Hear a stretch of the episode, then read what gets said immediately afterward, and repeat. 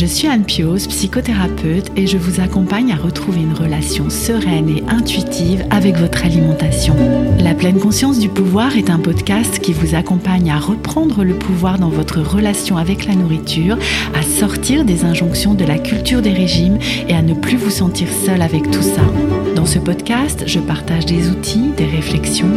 Je vous parle aussi de pleine conscience et d'introduire dans votre quotidien plus d'observation de votre propre fonctionnement. Je vous propose également des témoignages de femmes et d'hommes qui vivent ou ont vécu un trouble du comportement alimentaire ou une relation compliquée avec leur alimentation.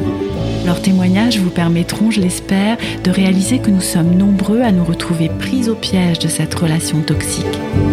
Je vous laisse avec l'épisode du jour. Je m'appelle Charlotte Julie, j'ai 35 ans. J'ai, euh, dans mon parcours de vie, euh, été confrontée euh, au TCA. J'ai très vite commencé le sport aussi en compétition à l'âge de 5 ans et demi. J'avais trop de choses en fait qui étaient chamboulées dans ma vie à ce moment-là. Je trouvais plus de repères et j'ai eu besoin en fait de me sécuriser en reprenant le contrôle sur quelque chose. Et tout s'est focalisé sur l'alimentation.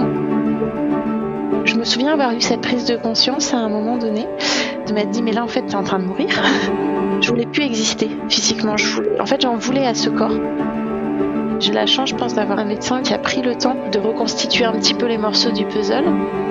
Il n'y a pas de miroir dans une salle de crossfit. Et c'est là que tu dis, mais en fait, ce corps, il est fabuleux. Il me permet de faire des trucs géniaux, quoi. C'est peut-être quand même un pote. Donc, essayer d'en prendre soin. Acceptez-le, laissez-le vivre, prenez-en soin, parce qu'il rend x10. C'est le premier allié euh, qu'on peut avoir. Aujourd'hui, je le dis, je sais que je vais guérir. Bienvenue dans l'épisode 84 du podcast La pleine conscience du pouvoir.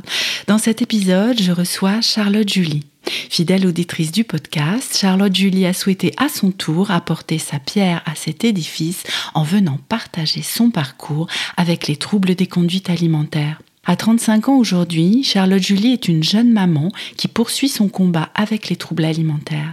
Elle a commencé à faire du sport en compétition très jeune, à 5 ans et demi, avec une éducation à l'effort, à la persévérance et au perfectionnisme qui l'habite encore aujourd'hui. Suite à différentes épreuves de vie à ses 17 ans, Charlotte Julie a trouvé dans l'anorexie un moyen au départ de reprendre le contrôle sur une vie où tout lui échappait jusqu'au moment où c'est la situation qui lui a totalement échappé. Des suivis pluridisciplinaires, des hospitalisations, des rechutes et surtout l'amour pour sa jument puis le crossfit ont permis à Charlotte Julie de voir aujourd'hui son corps comme un véhicule dont elle prend soin. Je ne vous en dis pas plus et vous laisse découvrir notre échange.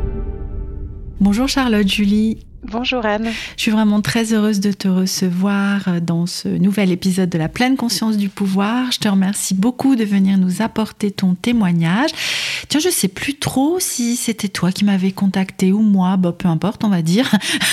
Mais il me semble que c'était vraiment un désir de transmettre qui était présent quand on s'était parlé au départ, c'est ça? Tout à fait. je suis ravie d'être là aussi euh, aujourd'hui avec toi pour effectivement partager mon expérience et pouvoir euh, la transmettre euh, à toutes les personnes qui pourront euh, écouter ce podcast parce que j'ai des choses positives à dire. Mmh, c'est chouette ça. c'est chouette. Alors Charlotte Julie, est-ce que tu veux bien te, te, présenter pour les personnes qui nous écoutent? Oui, bien sûr. Donc je m'appelle Charlotte Julie, j'ai 35 ans. Je travaille dans la finance. Je suis maman de deux petites filles qui ont 6 ans et 3 ans. Mmh. Euh, je suis euh, passionnée par les animaux, passionnée de sport aussi. Oui. Et euh, j'ai, dans mon parcours de vie, été confrontée au TCA. Mmh. donc je dis été confrontée, même si c'est un combat qui, qui est long et, mmh. et pour lequel aujourd'hui j'ai pas encore terminé. Oui. Mais voilà, ça fait partie de mon histoire de vie. Hmm. Et euh, c'est pour ça que je me suis retrouvée sur ta page Instagram au départ. Oui. Et que je suis euh, assidûment euh, tes podcasts et euh, l'ensemble de tes contenus. Oh, bah écoute, je te remercie beaucoup pour ta confiance et pour euh, tes écoutes du podcast. c'est vrai que je, le dis tout le temps, mais c'est vraiment réel. tous les retours que je reçois, que nous recevons, puisque c'est c'est vraiment une histoire presque familiale, enfin en tout cas un travail d'équipe, ce, ce, podcast, la pleine conscience du pouvoir, et recevoir des retours, savoir bah, que ça peut vous aider, vous soutenir. Et puis je suis encore toujours presque étonnée des personnes qui écoutent en fait. Je me dis bah voilà, on lance un truc un peu dans le désert, tu vois. Enfin puis mhm. on se dit bon, qu'est-ce qui va se passer?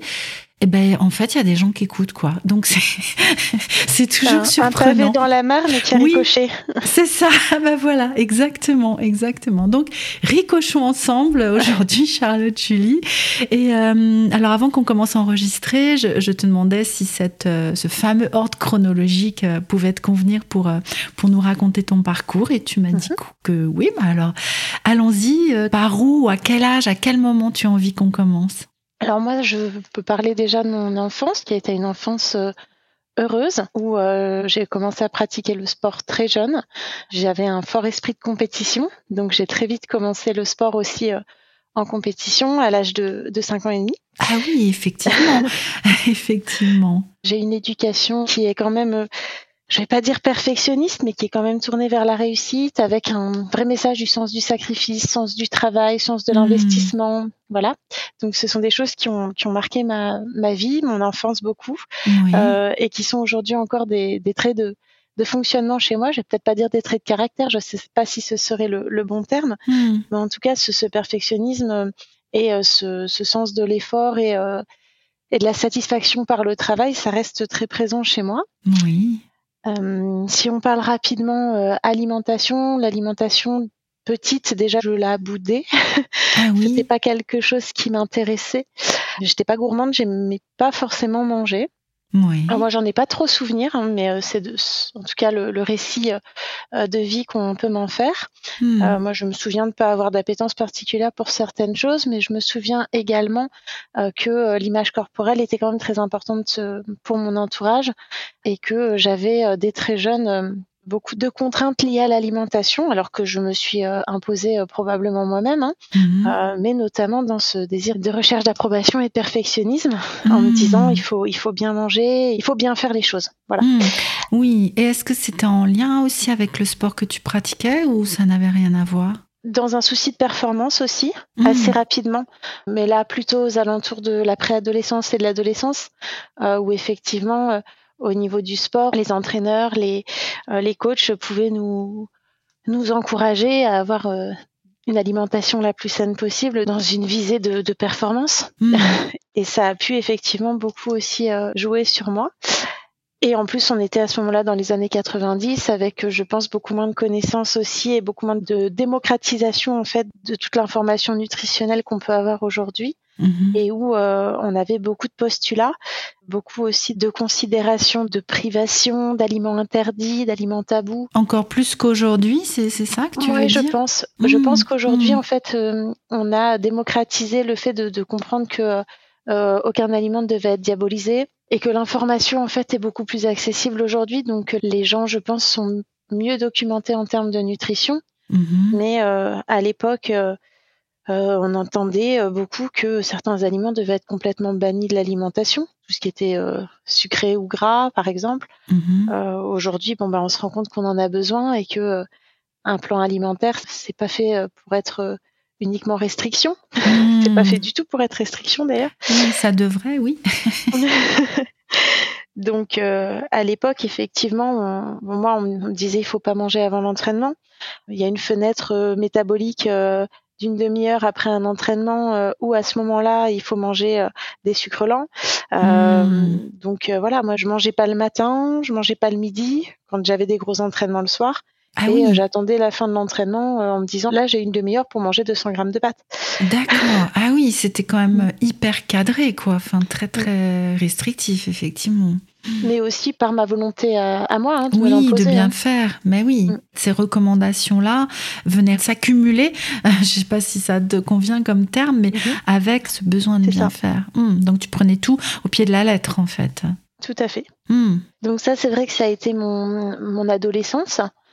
Ensuite, suite à mon passage du baccalauréat, je suis partie faire mes études en Belgique, à des études d'ingénieur. Donc à ce moment-là, j'ai eu un logement là-bas. J'ai continué mon fonctionnement, je continuais le sport. Mhm. Suite à une blessure en fait que j'ai eue euh, euh, lors de mon année de terminale, j'ai eu six mois d'arrêt du, sport complet qui ont été très hmm. très difficiles à vivre pour moi. J'imagine, oui. Depuis tes cinq ans et demi, en fait, tu n'avais jamais euh, fait de pause. Jamais arrêté. Ou en tout cas, pas une pause à ce point-là. Hmm. Donc ça m'a beaucoup chamboulé. Mmh. Et ensuite le changement de vie, partir faire mes études à, l'étranger, vivre un bizutage qui m'a très fortement marqué. Mmh. Euh, négativement, malheureusement. Oui, bah, j'imagine, oui.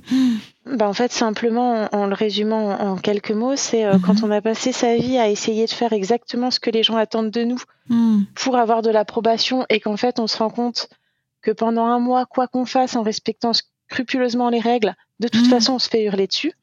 C'est extrêmement violent. Ah oui, c'était un bizutage qui durait un mois, en fait. Oui, c'était long, oui. Et suite à ce bizutage, j'ai rencontré euh, euh, mon compagnon de l'époque. Mhm. Euh, ça a été une relation qui a été extrêmement destructrice pour moi. Et en fait, le refuge que j'ai trouvé à un moment où cette relation s'est vraiment dégradée et où j'étais au plus mal, ça a été de sans prise de conscience réelle à ce moment-là, mais de, vouloir reprendre le contrôle sur ma vie quelque part. Hmm. Et à ce moment-là, ce qui s'est passé, c'est que j'ai arrêté de manger. Hmm. Hmm. voilà. J'avais trop de choses en fait qui étaient chamboulées. Euh, dans ma vie à ce moment-là. Je trouvais plus de repères et j'ai eu besoin en fait de me de me sécuriser en reprenant le contrôle sur quelque chose. Je me souviens bien fermement euh, euh, un matin avoir eu l'impression en fait que plus rien n'avait de sens, que plus rien n'existait autour de moi et moi-même de plus vraiment être moi-même dans mon corps en fait. Je me, mm. je me suis vue à ce moment-là un peu spectatrice de, de moi. À partir de ce moment-là en fait, euh, j'avais plus de goût de manger, enfin plus de goût de, de, faire quoi que ce soit. Oui, oui. Et après en fait, ça a été un moyen d'expression. Euh, un ah. moyen d'expression de me dire en fait j'ai besoin aussi que les gens voient que ça ne va pas. et eh oui. Et tout s'est focalisé sur l'alimentation. Et oui, et oui. Oui, je vois que vraiment, avec le recul, aujourd'hui, tu analyses très précisément, en fait, les différents facteurs qui ont à la fois tu as un très bon médecin. ouais, mais n'empêche quoi. Euh, enfin voilà, je, je suis avec euh, bah, finalement peut-être un diagnostic de dépression qui aurait pu être posé, ou en tout cas un état euh, dépressif et ô combien logique hein, avec tout ce qui t'était tombé dessus dans une courte période de temps. Finalement, mhm. si j'ai bien compris, hein, tout ce que tu as vécu de d'hyper bouleversant, tant au niveau traumatique qu'au niveau des changements, ne serait-ce qu'un autre pays, une autre ville qui s'éloignait de sa famille enfin, alors que tu n'avais quoi 17 ans. Ah oui, en plus, eh oui, tu étais toute jeune, c'est ça. Donc, euh, c'est énorme, en fait, euh, ce qui s'est passé. Et, voilà, et tu décris aussi très bien l'absence, la perte de sens, la perte de goût en, lien avec euh, ces symptômes de dépression. Et puis, la chose que tu pouvais contrôler, quoi. Là où tu pouvais reprendre un petit peu du pouvoir, finalement, reprendre un petit peu les rênes, bah, c'était l'alimentation. Et puis après, ça s'est transformé. On se rend compte à ce moment-là euh, que c'est en fait la seule chose qui compte dans notre vie, euh, l'alimentation. Alors au début, il y a une, une euphorie. Hein, euh, je pense que tu hmm. connais bien le, processus. Je me souviens bien de cette période où je me disais, mais je, ça, je gère quoi. Et c'était, c'était vraiment agréable de me dire ça, je le gère. Mmh, et en mmh. fait, assez vite, euh, on est pris dans un engrenage. Et il y a une espèce de bascule qui se fait où on se dit, mais en fait, là, je gère plus rien. C'est ça. Mmh. Et je me souviens avoir eu cette prise de conscience à un moment donné, de m'être dit, mais là, en fait, tu es en train de mourir. et, euh, et très vite après, en fait, je pense que ça, c'est dur de, se souvenir de la temporalité, mais je dirais que ça a duré quelques semaines, cet état d'esprit de me dire, mais là, en fait, je perds pied, je, panique, hmm. je sais plus quoi faire. Mhm. Euh, c'est d'ailleurs à peu près le moment où euh, mes parents s'en sont rendus compte parce que le calendrier a été assez mal fait, mais moi, j'ai commencé à donc arrêter de, de me nourrir au mois de mars. Mhm. Et en fait, à ce moment-là, moi, j'étais euh, la tête dans le guidon pour mes examens, donc j'étais quand même studieuse. Mmh. donc, euh, j'ai pas vu mes parents de fin mars à fin mai. Alors, je les ai évités, hein, euh, clairement, euh, mmh. voilà, avec le prétexte que j'avais du travail. Oui. Et en fait, quand ma maman m'a vue début juin, oui. Euh, mon, père était parti en week-end avec des amis, chose qu'il fait, je pense, une fois tous les 15 ans. Ah. Et en fait, quand ma, ma mère m'a vue, elle a, bah, elle est tombée par terre, hein, elle m'a pas reconnue. Ah. Et elle, elle, a dit, mais là, il y, y, a vraiment un problème. Tu vas rester ici. Mhm. Le, le, lundi, mon, mon, père est rentré. Mon papa est médecin. Mhm. Et euh, bah, il a tout de suite dit, bah là, on va aller prendre rendez-vous, euh, on va aller à l'hôpital, voilà. Et en fait, à ce moment-là, je vais pas dire c'était trop tard, mais c'était déjà tard par rapport mhm. au, je dirais, à tout ce que j'avais ancré et euh, au fait que à ce moment-là, en fait, moi, j'étais même plus euh, dans une capacité de me dire que j'avais perdu pied. À ce moment-là, moi, j'étais plus mm. là. Et j'ai subi, en fait, euh, pendant plusieurs mois, le, le process, la dégradation, on va dire. Mm, mm. Et euh, ce qui m'a beaucoup marqué, avec le recul de, toute cette période-là. Donc c'était la perte de goût de, la vie en fait. Hein, que, j'ai vécu dans les dans mes épisodes de rechute que j'ai eu après et où en fait tout ce qui me construit tout ce qui a du sens pour moi me désintéressait et surtout je me le refusais. Et euh, je mmh. parlais du sport tout à l'heure. Euh, typiquement, je sais que j'ai des, j'ai des amis euh, proches qui ont souffert de TCA ou qui souffrent de TCA, qui ont des, des comportements de, d'hyperactivité. Mmh. Moi, je me suis interdite à ces moments-là de faire de l'activité physique pour plusieurs raisons. Déjà parce que ça me faisait du bien et que je ne voulais pas me faire du bien. Hmm. Ensuite parce que euh, je sentais physiquement que euh, ça avait un impact très fort sur moi parce que bah, je faisais des malaises, je pouvais tomber. Eh et, en hmm. fait, je préférais aller me coucher que de devoir prendre le risque de manger. En me disant, si je fais un hmm. malaise, mes parents euh, vont le voir eh et, vont me forcer à manger. Donc, je préfère aller me coucher. Voilà. Euh, et aussi parce que euh, j'avais peur de devenir euh, musclée. Hmm. Parce qu'il y avait quelque chose autour de la silhouette, c'est ça? Aussi, oui. Hmm. C'est vrai qu'à ce moment-là, j'avais envie d'effacer ce corps complet. Hmm. Je voulais plus exister physiquement. Je voulais... En fait, j'en voulais à ce corps. J'en voulais à ce corps. Je l'ai mis sur, sur lui, sur le dos. Alors, j'en ai pris conscience cette semaine hein, de ça. Donc, ah oui. Je veux dire comme c'est tout frais. Mais j'ai cherché dans plusieurs situations de ma vie qui ont été euh, euh traumatisantes un coupable. Et en fait, le hmm. coupable, il a euh, toujours fallu que ce soit moi et mhm. pas l'autre, parce que c'était plus simple d'être en colère contre moi qu'être en colère contre quelqu'un d'autre. Oui. Si c'est des schémas euh, éducatifs, voilà. qui est-on pour juger l'autre Est-ce qu'on peut hmm. dire de l'autre qu'il est méchant Voilà. Hmm, c'était plus simple de dire que c'était moi le problème. Et puis bah parfois, quand on n'arrive pas vraiment à trouver le problème, bah, on se dit mais en fait c'est ce corps euh, défaillant, euh, qui s'est blessé, euh, qui a mis fin à mes desiderata de, de performance sportive. Et oui. c'est ce corps qui fait défaut, en fait. C'est ça, c'est ça. C'est lui qui t'avait lâché. Et oui. Je lui en voulais, donc je voulais qu'il dégage. Pour reprendre la. Vraiment, c'est ce que je ressentais. Oui, Et du coup, en fait, tout ce qui pouvait lui faire du bien, tout ce qui pouvait le faire exister, tout ce qui pouvait me faire ressentir son existence et sa présence, m'insupportait. Eh ben oui. Et du coup aussi le sport, parce qu'il y a un ressenti corporel qui était à la base agréable pour toi. Donc, euh, bien sûr. Je suis vraiment avec euh, l'analyse que tu fais de tout ça qui se poursuit en fait. Hein. Tu disais bah voilà cette semaine je me suis rendu compte de ça. Enfin c'est c'est tout un cheminement et je trouve important aussi de le rappeler là là tout de suite de faire cette petite parenthèse pour euh, pour celles et ceux qui nous écoutent euh, que euh, tout, ça ne s'est pas fait en un jour en fait. Hein. Ça a ah été tout un cheminement pour arriver à analyser tout ça et que bien sûr quand tu étais dedans il n'y avait aucune conscience de tout ça. Hein. mais quel sacré recul hein, tu as sur sur ce qui s'est passé je pense effectivement que les choses sont malgré tout bien faites parce que parfois on ne prend pas conscience des choses euh, au moment où elles arrivent ou même quelques mois ou quelques années après, simplement parce qu'on n'en est pas encore capable et ce pour plusieurs raisons. Soit qu'on n'a pas fait le travail en amont suffisant ou alors qu'on n'est pas capable à ce moment-là de, supporter la charge émotionnelle que mmh. ça va déclencher chez nous. Oui, mais oui, et, tout à et en fait, tout ça, c'est OK. Hein, c'est oui, bien effectivement un cheminement qui peut être long. Oui, oui. Et avec plusieurs étapes. Hein. Euh, tu, tu sais, je, je, suis avec euh, ce qu'on décrit. On va peut-être y venir d'ailleurs, hein, mais parce que tu parlais de rechute tout à l'heure et de, de différentes tranches, par exemple, de thérapie ou avec différentes personnes et qu'on a l'impression qu'on a déjà vu certaines choses, mais en fait, on vient recreuser encore, euh, parfois au même endroit. Et mais il y a des éléments de compréhension qui vont être différents, etc., etc. Donc, ah oui, c'est très différent et euh, bon, moi c'est anecdotique, mais euh, en tout, j'ai vu 13 psychiatres mmh. sur mon suivi depuis le début mmh. du TCA. Alors certains qui m'ont suivi plus longtemps que d'autres, hein, bien sûr, mais entre les déménagements, donc les changements de pays, mes déménagements, eh la vie professionnelle, voilà, tout ça, ça a fait que j'ai changé plusieurs fois. Et euh, j'ai aussi beaucoup fui mes soins. Mmh et euh, il écoutera probablement pas ce podcast, mais euh, peu importe. Je remercie vraiment mon médecin, celui qui me suit aujourd'hui depuis à peu près trois ans, oui. parce qu'en fait, il a vu ce que les autres n'ont pas vu. Ah. Et il m'a vraiment permis de prendre le temps de, de poser les choses. Oui.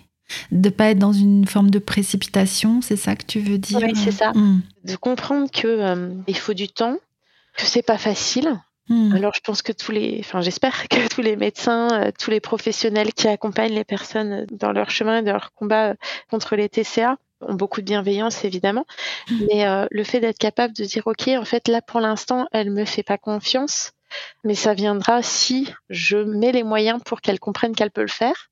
Euh, déjà c'est précieux. Et puis voilà, de comprendre que parfois il faut gratter euh, en dessous des choses qui semblent extrêmement insignifiantes et sur lesquelles on passe très vite. C'est un travail qui est quand même particulièrement difficile, hein, je, je pense, à faire. Mhm. Mais euh, oui, j'ai la chance, je pense, d'avoir un, un médecin qui a, qui a pris le temps vraiment de reconstituer un petit peu les morceaux du puzzle que Mhm. j'avais euh, discrètement euh, parsemés un peu partout. Euh, et qui s'est dit bah ok enfin moi je me souviens de, de, de rendez-vous où alors je veux pas déformer ses propos surtout parce que ce serait pas gentil pour lui mais mais enfin au début de- du suivi il m'a dit plusieurs fois mais arrêtez de vous rendre odieuse comme ça pour que j'ai plus envie de vous suivre en fait ça marchera pas. Mhm. je ne voulais pas je ne voulais pas parler Mhm. mais euh, le suivi, il est long, il est difficile, il se fait en plusieurs étapes. Et après, euh, je pense aussi que c'était intéressant pour moi de voir plusieurs personnes différentes. Euh, donc j'ai eu un suivi euh, psychologique, euh, psychiatrique. J'ai été suivie aussi par des nutritionnistes, par des Mhm. coachs. Puis, euh, j'ai fait de l'MDR. Mhm.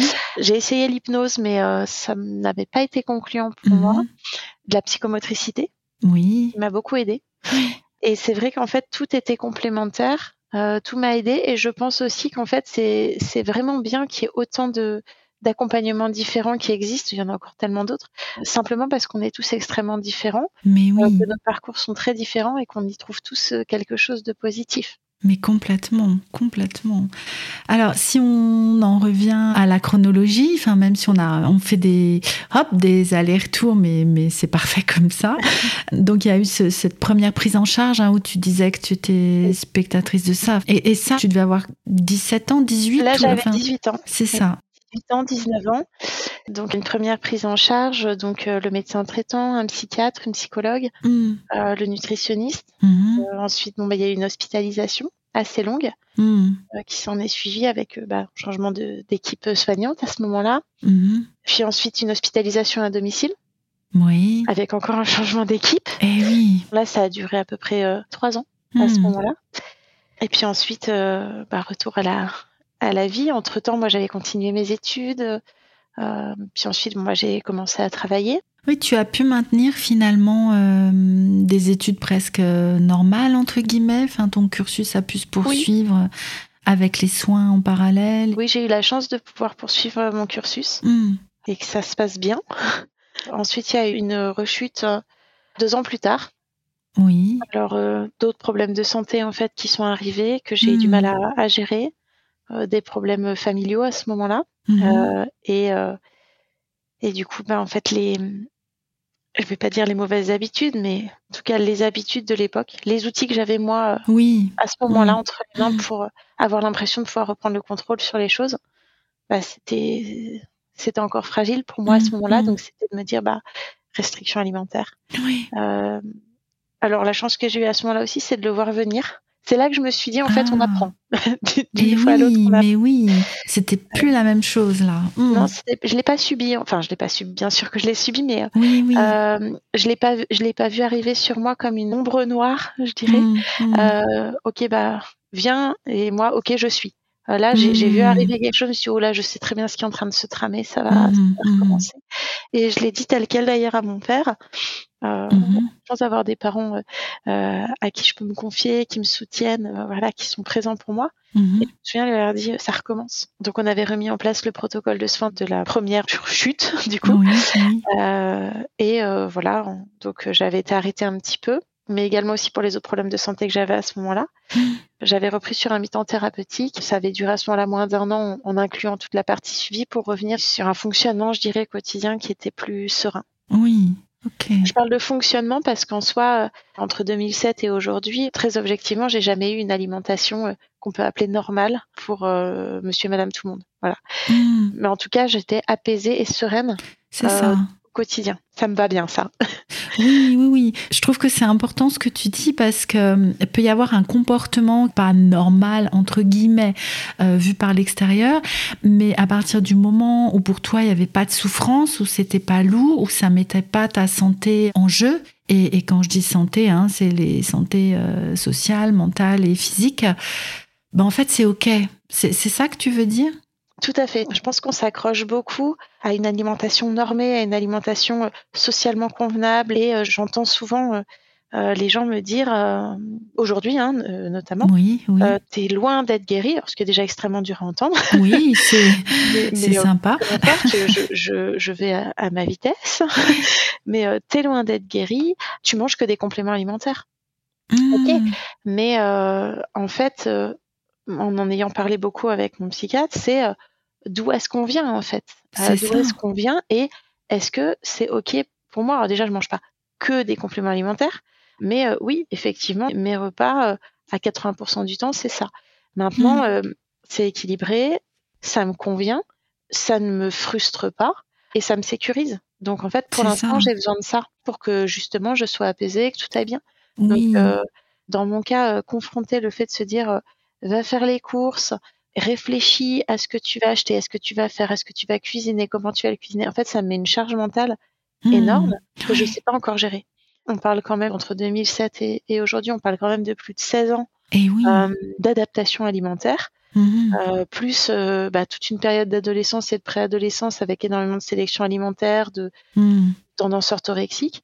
Euh, ça ne changera pas du jour au lendemain. Mais oui, mais oui, c'est ça, c'est ça. Et, ce que tu dis, c'est que c'est ce qui est possible aujourd'hui pour que tu te sentes euh, sans charge mentale, en fait. Un des chemins euh, vers l'apaisement, la sérénité avec les TCA, c'est de se dire, mais en fait, quoi que je mange, à partir du moment où c'est OK pour moi d'un point de vue physique, psychique, social, comme tu disais, ça regarde mmh. personne. Hmm. Et moi, en plus, si j'arrive à me dire, mais en fait, c'est OK et il n'y a pas de sujet, et eh ben, c'est là, en fait, que ça va marcher. Mais oui. Sinon, ça veut dire qu'on s'accroche encore à un perfectionnisme. Oui, mais oui, CF, hein, ce que tu disais euh, tout à l'heure, hein, pour commencer, bien sûr. Oui, oui. Et le sport, alors, dans tout ça? Je disais toujours, j'ai un sport, c'est l'escrime, et j'ai une mhm. passion, c'est l'équitation. Euh, mmh. et en fait, au-delà de l'équitation, c'est le cheval. Et en fait, j'étais euh, extrêmement euh, attachée, proche d'un d'un cheval extraordinaire, mmh. qui était le, cheval d'un très bon ami et, collègue de mon papa. Et en fait, lors de ma première hospitalisation, il m'a dit quand tu sortiras de, l'hôpital, je te l'offrirai. Ce qu'il a fait. Mmh. et donc cette jument, elle a fait un sacré parcours avec moi de vie, puisque bon, elle est décédée malheureusement l'année dernière, oh. au mois d'octobre. Et euh, elle m'a vraiment accrochée à, à, la vie parce que un de mes objectifs, c'était d'avoir la, la, force physique de pouvoir m'en occuper. Mais oui. Et puis ensuite monter dessus. Mais en tout cas, hmm. m'en occuper, voilà. Et c'est vrai qu'elle m'a, elle m'a vraiment accompagnée et euh, l'équitation, ça a été euh, extrêmement salvateur pour moi. Quand la jument était malade, la famille tremblait. Hmm. Et euh, hmm. elle m'a énormément apporté. C'est aussi ce qui a fait que j'ai eu envie, il y a quelques années, en fait, de, de me former en médiation animale. Mmh euh, et particulièrement en équithérapie, euh, parce que bah, ce que, ce que m'a apporté mon cheval, c'était tellement énorme mais oui, que, mais oui. que d'autres personnes puissent voir ce que c'est. Voilà. Et oui, oui, et puis finalement, tu as, tu as vécu euh, ce, ce qu'apporte l'équithérapie mmh. instinctivement, enfin, je sais pas comment le dire, ça s'est fait en fait. Tout à fait. Et c'est vrai que ça m'a apporté énormément. Et à ce moment-là, en fait, mon corps, j'en étais très dissociée. Hein. J'en suis encore très dissociée, mais mon corps, c'était un outil de, déplacement. Euh, je dirais, c'était ce qui me permettait de pouvoir passer ces moments avec elle et de passer ces bons moments. Mmh. Mmh. Donc, euh, il fallait en prendre soin. Ou en tout cas, il fallait le, nourrir et, le s'en occuper pour pouvoir avoir la finalité de passer ces moments-là. C'est ça. Voilà, donc ça a été, je dirais, le premier pas vers la reconstruction au niveau corporel, euh, mmh. par le sport.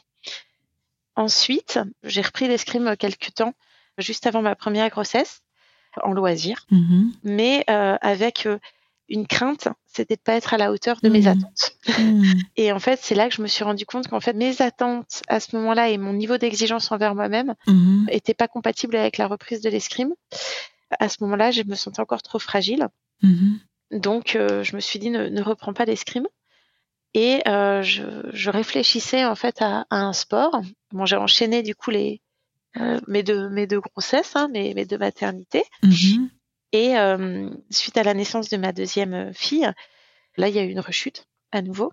Donc, à nouveau, privation de sport. Mhm. Et en fait, c'est en sortant d'hospitalisation, il y a maintenant deux ans à peu près, Oui.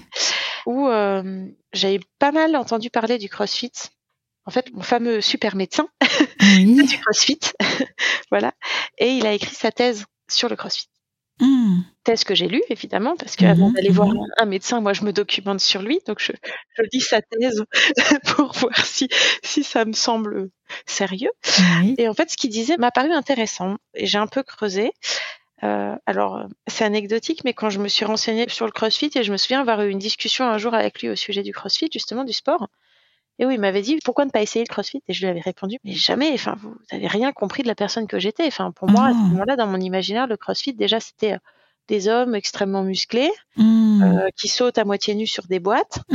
Euh, ah oui, c'était une voyais pas. euh, Je voyais pas du tout ce que j'allais aller faire là-bas. Alors moi, j'ai du mal avec les hommes, j'ai du mal avec mon corps, bah, clairement. c'est pas, pas du tout. Eh non. Et en fait, je me suis dit, mais renseigne-toi. Donc, je me suis beaucoup renseignée. Et ça m'a semblé extrêmement complet. À l'époque, c'est vrai que physiquement, j'étais quand même euh, très démusclée. Et euh, bah, j'allais pas pouvoir euh, commencer un sport comme ça sans être correctement encadrée. Mm. Euh, donc, je me suis dit, il faut quand même faire les choses bien. Mhm. Euh, et j'ai pris rendez-vous du coup pour une séance d'essai de, de CrossFit en me disant à la base le CrossFit c'est une technique d'entraînement euh, Mm. qui fait de, de vous un, un athlète. Alors, pour moi le mot est plus que fort, mais Mhm. en tout cas euh, complet, euh, qui bouge bien, qui a euh, des capacités euh, cardio-respiratoires euh, euh, qui sont travaillées, qui a de l'endurance, qui a de l'explosivité, qui voilà de la force. Mm. Ça me semblait complet. Oui. Bon, allons voir. Mhm. J'ai même envoyé un message au, donc au responsable de la salle en lui disant est-ce que vous auriez un créneau pour moi, sachant que je ne suis archi pas douée. Donc on voit mon, mon haut sens de l'estime de moi dès le premier jour. Et donc je suis arrivée là-bas et en fait j'ai été extrêmement euh, rassurée déjà par la bienveillance de ce coach, Mm. euh, aussi par un environnement qui m'a semblé euh, sain. Euh, Mhm. Il n'y a pas de miroir dans une salle de CrossFit. Mm. C'est Euh, intéressant ça. Mm. Je trouve ça super. Moi, j'ai peur des miroirs. Je voulais pas pouvoir aller euh, dans une salle de sport où euh, à chaque demi centimètre, j'allais avoir un miroir en face de Mm. moi.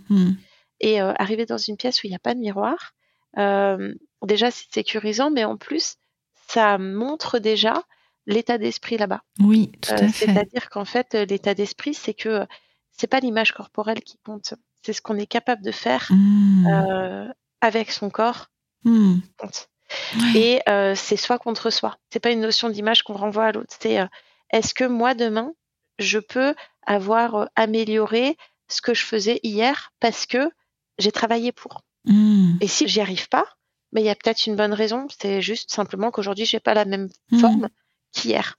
Oui. Et c'est ok. Et en fait j'ai trouvé ça rassurant, sécurisant. Mhm. Ensuite, bon, le crossfit, c'est quand même un sport qui est extrêmement varié. On fait de la gymnastique, on fait de la Mhm. on peut faire des choses qui sont euh, cardio sur des machines. Et en fait, il y en a pour tout le monde. Si on est petit, avec beaucoup de force, euh, si on est très grand et lancé, euh, Mm. avec euh, beaucoup de capacités gymniques, si on a un six poumons et trois cœurs, voilà, euh, on arrivera forcément à avoir un point fort. Oui, ça s'adapte à tout le monde finalement. C'est vraiment le sport de monsieur et madame tout le monde. Ouais. Et je trouve que c'est très satisfaisant d'avoir des points forts et d'avoir des points faibles qu'on identifie et sur lesquels on peut travailler. Eh oui, c'est ça. Et que c'est pas grave d'avoir des points faibles. Hein. Je repense à la perfectionniste que tu étais, que tu es peut-être encore, mais en tout cas, euh, qui voudrait tout réussir. euh, ben non, en fait, euh, c'est pas possible, quoi. Alors ça m'a demandé aussi un petit travail au départ, avant de commencer. hein. donc euh, Mhm. un petit travail dans l'identification du sport que j'allais faire. Ça a été euh, difficile pour moi de me dire, attends, t'as commencé l'escrime à 4 ans, Mhm. t'en as fait euh, des heures et des heures toutes les semaines pour maîtriser parfaitement ce que tu faisais, ou en tout cas essayer de le faire. Et là, du jour au lendemain, tu vas être archi débutante. Eh oui. En tout cas, c'est l'idée que tu en avais. Oui, c'était Ouais. l'idée que je me faisais. Et en Mhm. fait, au-delà d'une question d'humilité, mais qui je pense de toute façon est importante dans le sport et euh, qui, à mon sens, est aussi importante dans la vie, mais après on fait avec euh, avec ce Mhm. qu'on a comme trait de caractère. Oui. Euh, je pense que c'est pas une question d'humilité, c'est une question de problématique d'estime de soi là que je j'associe pas. Tu vois, l'humilité et l'estime de Mhm. Mhm. Je pense que le, la difficulté de se dire, mais en fait, je vais être nulle. Euh, c'est un problème d'image, c'est un problème de sentiment qu'on va pouvoir euh, avoir à gérer par rapport à, à soi-même et la vision qu'on a de soi. Et en fait, finalement, c'est génial de commencer quelque chose. Euh, Du coup, Mhm. non, j'ai décidé de commencer plein de trucs. Hein, euh, Mmh. voilà. c'est génial de commencer et de découvrir. Et je me suis rappelé à quel point j'aimais apprendre, Mmh. euh, à quel point Eh j'aimais oui. apprendre, à quel point j'aimais me euh, me consacrer en fait à, à développer quelque chose, Mmh. développer une connaissance, développer une compétence, euh, un savoir-faire, voilà. Oui. Et me dire mais en fait c'est ça qui est super épanouissant et c'est ça qui construit en fait Eh l'estime qu'on a de soi-même, c'est se dire mais en fait d'où est-ce que je viens quoi. Et de mesurer les progrès, hein. je suis vraiment avec ça. hein. Et tu disais de soi à soi, en fait, ok, qu'est-ce que j'arrive à faire aujourd'hui par rapport à hier, qu'est-ce que je ferai demain, et etc. etc. Mmh. C'est se donner des objectifs et travailler pour les atteindre. Il n'y a pas de surprise, hein, ou alors il faudra me dire qui euh, peut faire ça, mais pour moi, sans travail, il n'y a pas de réussite, entre guillemets. euh, en tout cas, il n'y a pas de progression. Les choses se font pas toutes seules. Mmh. Et euh, ça me satisfait beaucoup. Et j'arrive à me dire, waouh, c'est moi qui ai fait ça. Mmh. Et c'est là que j'ai trouvé que le CrossFit m'avait apporté énormément, c'est de me dire, en fait, c'est pas moi qui ai fait ça, c'est pas mon mental qui a fait ça. C'est l'association entre mon mental et mon corps. Mmh, mais oui, Parce que j'ai permis à mon corps d'exister que je peux faire ça. c'est ça. Parce Mm. que euh, il y en a qui disent des fois c'est dans la tête. Alors un petit peu aussi dans les bras et dans les jambes hein, quand même. Oui, quand même. Et c'est là que tu dis mais en fait ce corps il est fabuleux, il me permet de faire des trucs mais géniaux quoi. mais Des trucs que j'aime, des trucs qui me font plaisir et des trucs qui me font du bien à la tête. Mmh, mmh, Et c'est là que je me suis dit bon allez c'est peut-être quand même un pote. mmh. Je vais essayer d'en prendre soin. Hmm. C'est pas, en fait, c'est passé par ce biais de cette reprise d'un sport différent que tu découvrais et qui t'a permis à la fois de reconnecter le corps, les sensations corporelles, mais aussi de travailler sur l'estime de toi, la possibilité que tu as d'apprendre, de progresser. Ouais, je suis vraiment sur tous ces niveaux-là. Tout à fait. Et chose que tu n'avais pas vécu parce que je, je l'entends parfois, tu l'as peut-être entendu dans d'autres témoignages, au travers des grossesses par exemple et des accouchements. Il n'y a pas eu, et bon, on n'aura pas le temps aujourd'hui d'en parler, hein, de la façon dont tu as vécu euh, ces passages-là de ta vie, mais ça a vraiment été là, à ce moment-là, de la découverte de ce sport. Alors oui, ça a vraiment été ça. Je me souviens l'avoir dit d'ailleurs euh, à un médecin. Ma première grossesse euh, avait beaucoup inquiété l'équipe soignante qui me suivait à l'époque. Mhm. Et en fait, je leur avais dit, mais en fait, pour une fois, mon corps sert à quelque chose. Ah. Mm. Et j'étais contente. J'ai adoré mes grossesses. J'ai j'ai Mm. vraiment passé euh, deux grossesses extraordinaires et euh, deux accouchements super. Et j'ai deux petites filles, euh, voilà, dont la maternité me, me comble au quotidien. Mais c'est vrai qu'en fait, j'ai laissé mon corps au service Mm. de mes enfants C'est à ce moment-là. Je l'ai pas occupé en fait, ce corps. Oui, oui, oui, oui. C'est ce perfectionnisme hein, quelque part, mais en Mm, gros, c'était mon corps sert à porter et à nourrir mon bébé. Mes enfants. Mm. Mais c'était pas pour moi. Ouais, oui, oui, oui. Et du coup, il était utile, mais pas pour moi. C'est Et d'ailleurs, c'est ce qui m'a fait sombrer après la, la deuxième euh, grossesse, c'est de savoir que ça serait probablement fini après. Parce qu'on a quand Mm. même un gros écart d'âge avec mon, mon mari. Après ma deuxième, on avait dit ce sera fini. Et en fait, à ce moment-là, moi, je me suis dit, mais en fait, mon corps ne sert plus à rien Eh ben maintenant. oui. C'est ça. Donc après l'allaitement, bah, mon corps ne servait plus. Et du coup, je l'ai abandonné à. J'ai abandonné le navire. Ouais, Oui, Euh. oui. Oh. Charlotte, Julie, je suis, je suis en train de voir qu'on arrive euh, bah, bientôt au bout de, de notre temps et de l'enregistrement de cet épisode, même si nous pouvons prendre encore un peu. Hein. Mais euh, voilà, euh, en tant que garante du temps qui passe, je me dois de nous dire à toutes les deux, bon, va bientôt falloir se quitter. Quel serait le message vraiment que, que tu veux surtout pas euh, laisser de côté avant qu'on se quitte? Je pense que ce qui est important euh, pour moi de, de donner comme message aujourd'hui, c'est euh, oser faire des choses euh, que vous vous refusiez parce que bah, vous, vous pensiez que c'était pas pour vous ou que vous le méritiez pas. Osez faire les choses qui vous font plaisir. Osez expérimenter. Osez vous Mm. dire que vous allez vous mettre en difficulté, mais que vous allez pouvoir avoir des axes de progression parce que c'est là en fait qu'on peut se reconstruire. Osez faire confiance à votre corps aussi parce qu'en Mm. fait, il, il apporte tellement de se dire mais en fait, euh, waouh, c'est mon corps qui me permet de faire tout ça. Je Mm. pense que c'est une sensation qui est alors très difficile au début, hein, parce que euh, on le rejette tellement ce corps que quand on se rend compte à quel point il peut nous faire du bien et nous apporter des choses positives, c'est un peu difficile à vivre. Mais après, c'est tellement agréable et c'est ça la vie. Donc, euh, osez faire alliance avec lui, osez croire en lui, laissez-lui sa place en fait. acceptez-le, laissez-le vivre, prenez-en soin, parce qu'il rend x 10. Hmm. Quand on voit ce qu'on a pu, en tout cas moi, ce que j'ai pu lui imposer, et aujourd'hui ce que lui il me rend, bah, je me dis en fait, c'est une machine incroyable en fait ce corps. Donc euh, c'est euh, c'est le premier allié euh, qu'on peut avoir. Hmm. J'entends quelle gratitude hein, tu as développé pour lui. Oui, sur certains plans, oui, tout à fait. Ouais. Mais oui. Hmm, je savoure. je savoure ce que tu viens de partager avec nous. Alors, tu, tu nous disais tout à l'heure que voilà, tu es encore en chemin, que tu en découvres tous les jours, enfin, et qu'en même temps, j'entends, et tu le disais au début de notre entretien, beaucoup d'optimisme par rapport à la suite. Enfin, ou alors c'est moi qui l'ai déduit, je ne sais pas si tu l'as dit, mais euh, qu'est-ce que tu en penses? Je bien déduit. J'ai longtemps été résignée en me disant de toute façon, voilà, c'est ma vie, c'est comme ça, euh, c'est un trait de caractère, c'est un fonctionnement, mhm. je ne changerai pas. Et euh, presque en considérant que c'était pas un problème et que c'était juste ma façon d'être, euh, hmm. un fonctionnement, peut-être une différence. Aujourd'hui, je pense qu'en fait, je disais ça parce que j'avais peur de pas être capable de guérir. Aujourd'hui, je le dis, je sais que je vais guérir. Hmm. Donc je suis optimiste. Oui, c'est vraiment intéressant aussi hein, de voir ces étapes différentes en fait, dans l'espoir ou le non-espoir, qu'un jour ça s'arrête. Hein. Alors ça semble parfois interminablement long, hmm. mais je sais aujourd'hui, je suis convaincue que ça va aller. Hmm. Je savoure là aussi. je te remercie beaucoup, Charlotte Julie, pour euh, le précieux temps que tu nous as consacré en, venant euh, sur la pleine conscience du pouvoir. Il y avait une autre question que, que j'avais avant qu'on ne se quitte. Est-ce que maintenant tu pratiques l'équithérapie? C'est devenu ton métier ou? C'est une activité secondaire. Ok. oui, je la pratique tout à fait. Hmm. ça veut dire qu'éventuellement des personnes peuvent te contacter si elles souhaitent, euh, ben voilà, découvrir euh, ce que tu fais. Peut-être, tiens, ça serait pourquoi pas un deuxième enregistrement du podcast sur ce thème, mais. Euh, tout à fait. Avec plaisir aussi. Bah, nous mettrons bien évidemment les moyens de te contacter dans la description de l'épisode, les moyens qui seront les, les plus simples pour toi et, et ceux que tu préfères. Je te remercie encore une fois énormément, Charlotte Julie, pour euh, tout l'optimisme que tu nous partages avec ton témoignage. Je te dis à très bientôt, j'espère.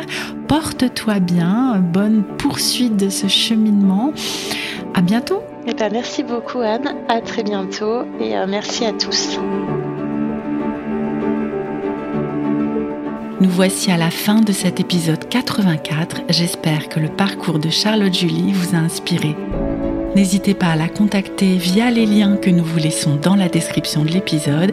Et si à votre tour vous souhaitez venir contribuer en apportant votre témoignage, vous pouvez me contacter là aussi en suivant le lien dans la description. À très bientôt pour un prochain épisode de la pleine conscience du pouvoir.